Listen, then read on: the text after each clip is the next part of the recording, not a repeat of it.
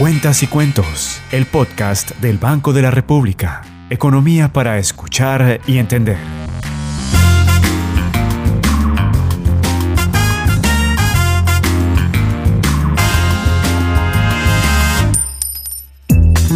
Un saludo muy especial para las personas que escuchan el podcast del Banco de la República, Cuentas y Cuentos. Hoy tenemos nuevamente una invitada muy especial, Celina Gaitán Maldonado jefe asesora de la sección de gestión del proceso de pronóstico del Departamento de Programación de Inflación.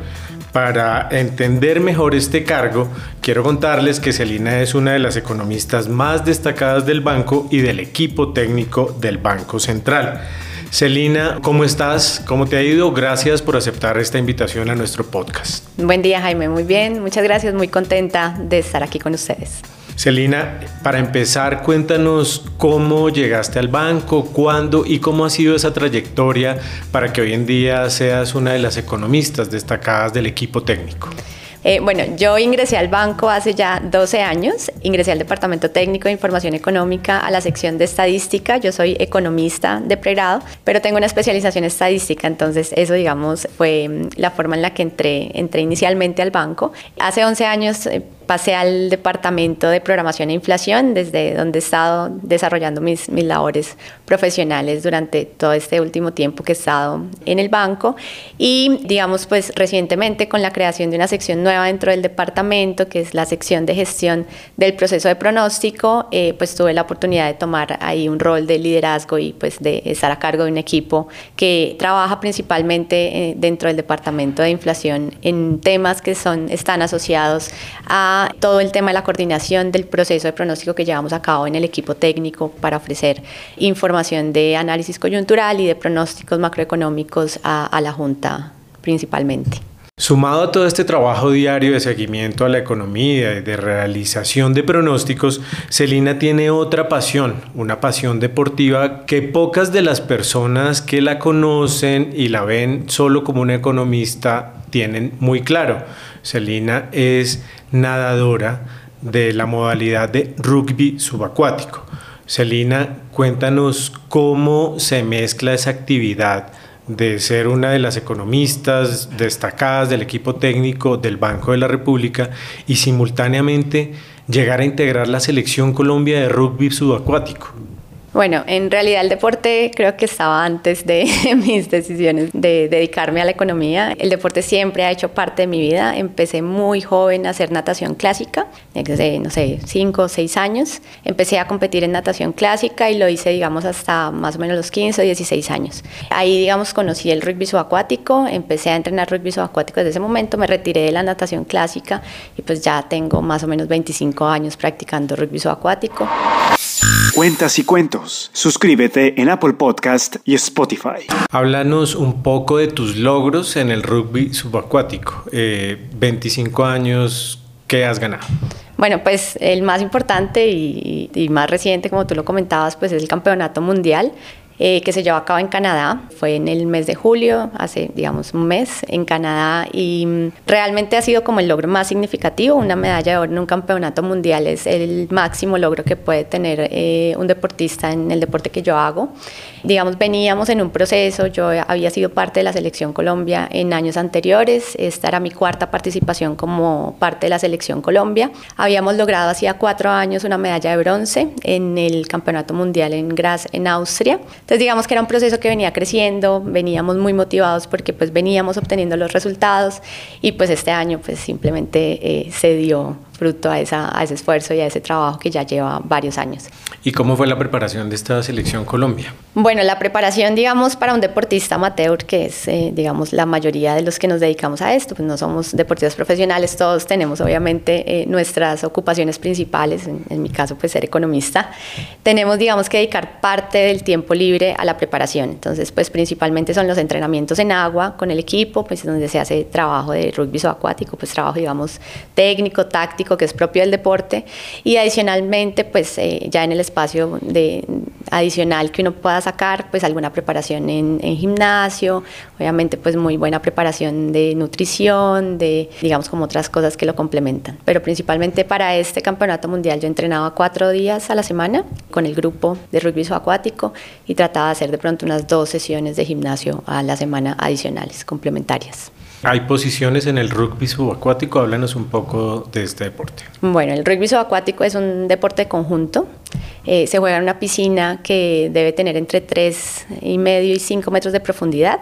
Las canchas están ubicadas al fondo de la piscina y el objetivo del juego es principalmente pues, meter gol en la cancha contraria. Entonces es un deporte que se desarrolla en, en apnea, entonces digamos hay que tener muy buena capacidad de apnea, de recuperación, muy buena natación y pues algo de fuerza porque es un deporte de contacto, entonces eh, digamos también interviene un poco la, la fuerza. ¿Y cómo fue la final para lograr la medalla dorada? Bueno, pues fue muy emocionante porque llegamos a la final contra Noruega, que fue el equipo contra el que habíamos perdido la semifinal cuatro años antes. Entonces, digamos, nosotros fuimos a jugar bronce, tercero y cuarto, porque Noruega nos había ganado la semifinal, ellas pasaron a la final, nosotros nos quedamos en tercero y cuarto. Entonces, esta vez llegamos a la final con ellas, de alguna manera, pues sentíamos que era como una revancha de hace cuatro años. Cuentas y cuentos. Economía para escuchar y entender. Celina, qué importante que tengas esa actividad deportiva y que le estés dando estos logros no solo a tu carrera, sino al país. Cuéntanos un poco cómo mezclas esas dos actividades. ¿Qué le pone la economista a la nadadora de rugby subacuático y qué beneficios trae ese deporte para tu actividad como economista? Bueno, Jaime, yo creo que, eh, digamos en general, pues obviamente todas las habilidades que uno desarrolla en diferentes dimensiones de su vida son, son complementarias entre ellas. Eh, yo, por ejemplo, resalto que de, de, toda la actividad deportiva que yo he hecho a lo largo de mi vida, eh, pues uno aprende, por ejemplo, a trabajar en equipo, ¿cierto? Y además, pues estoy en un deporte en el que el trabajo en equipo es muy importante. Entonces uno trata de traer esas cosas también a su ambiente profesional, digamos, como poder utilizar esas habilidades que se desarrollan eh, en, el ambiente deportivo para que también sirvan para potenciar de alguna manera las cosas que tú haces dentro de tu vida profesional. El trabajo en equipo, la disciplina, eh, digamos la organización, digamos para llevar a cabo dos actividades, pues uno tiene que ser muy organizado. Entonces, pues eso trata también de usarlo dentro de su vida profesional.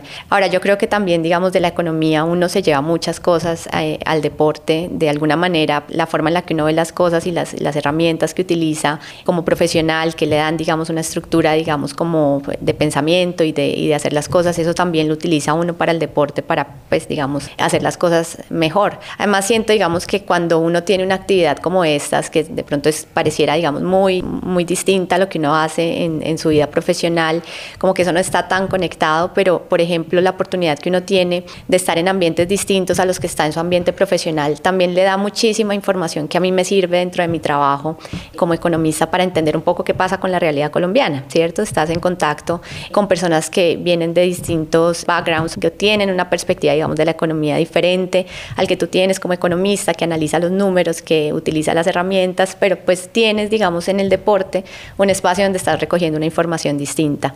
Entonces creo que eso también hace que uno pueda complementar estas, estas actividades que parecieran, digamos, como muy, muy independientes. Qué bueno, Celina, y no quiero dejar pasar esta oportunidad, además de conocer tu vida profesional y deportiva, sin preguntarle a la economista del equipo técnico del Banco de la República cómo es el desempeño de la economía, para dónde vamos, estamos bien, en qué aguas estamos nadando en materia económica. Bueno, Jaime, hay que reconocer que la economía colombiana ha enfrentado en los últimos años unos choques muy fuertes. Si pensamos que venimos de un periodo de pandemia, de un contexto, digamos, externo muy complejo, con tensiones globales, etcétera, que significan, digamos, mucha incertidumbre y, y de pronto unas condiciones poco favorables para las variables que son relevantes para, para la economía colombiana. No obstante, creemos que la economía colombiana ha sido resiliente frente a estos, a estos aires, digamos, poco favorables y que viene en un proceso de ajuste en donde tiene retos importantes frente, digamos, a algunas situaciones que para la economía colombiana pueden ser, digamos, negativos, pero que vienen ajustándose de manera favorable. Entonces creemos que en la medida en que las instituciones públicas, digamos, o las, las instituciones que nos dedicamos a hacer este análisis macroeconómico y que pues eh, intervienen en las decisiones de política macroeconómica importante, pues eh, sigan haciendo su trabajo eh, y que las, eh, el sector privado en general, digamos, de la economía se ajuste un poco a las condiciones que enfrenta la economía colombiana, pues en general deberíamos ir regresando a una economía que se normaliza, digamos, en términos de, lo que la economía colombiana en general, el desempeño, digamos, normal de la economía colombiana. Bueno, pues esto es un poco de la vida de Celina Gaitán Maldonado, destacada economista del Banco de la República y destacada deportista colombiana. Celina, muchas gracias por haber aceptado esta invitación a Cuentas y Cuentos, el podcast del Banco de la República. Muchas gracias Jaime, muy contenta de estar acá y de compartir eh, todo esto con ustedes. Muchas gracias a todos los que nos escuchan, por acompañarnos en otro episodio de nuestro podcast. Recuerden seguirnos en redes sociales. En YouTube estamos como Banco de la República Colombia, en Instagram como Banco República Colombia. Los esperamos en el siguiente episodio de Cuentas y Cuentos, el podcast del Banco de la República con más temas de interés económico. Cuentas y Cuentos, economía para escuchar y entender. Cuentas y Cuentos.